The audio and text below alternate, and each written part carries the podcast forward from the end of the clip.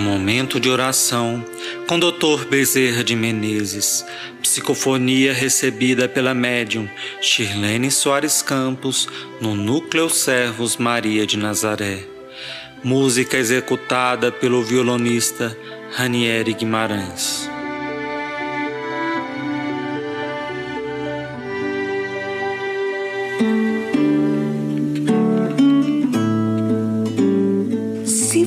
Fazer uma seleção entre muitos frutos, vamos encontrar frutos bons e frutos ruins, frutos saudáveis e frutos podres. Mas dentro desse fruto podre, ainda pode existir uma semente boa. E essa semente plantada irá oferecer outros frutos sadios.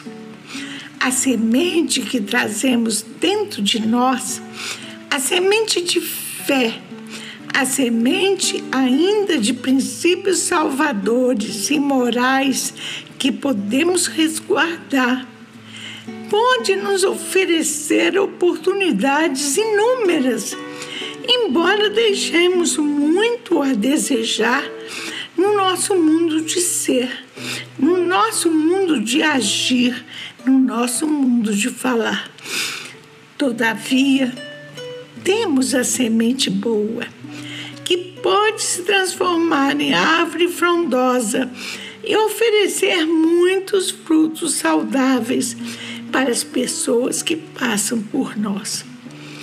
Aquele que muito possui e nada oferece, nem da sua dedicação pessoal, nem dos bens que possua, às vezes é um mendigo a esperar a bênção de um sorriso, a bênção de uma prece. Aquele trabalhador permanente, ativo, às vezes está desgastado pelo cansaço, esperando tão somente um abraço fraterno para lhe renovar as forças. A mãe inquieta, nervosa, impaciente, muitas vezes traz dentro dela o espinho doloroso da insatisfação pessoal a se transportar para fora no seu relacionamento de manifestações de humor sempre alterado.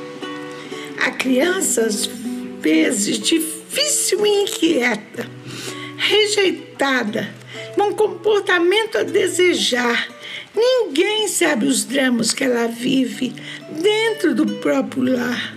O que ela traz por vezes de perseguidores do plano espiritual, prontos a lhe programar a queda. O homem inteligente, vitorioso perante os moldes terrenos, pode ser um grande fracassado do espírito que abraçou compromissos espirituais e só dá conta dos compromissos materiais. E com isso nunca se sente feliz nem realizado, embora todos digam ao vê-lo passar.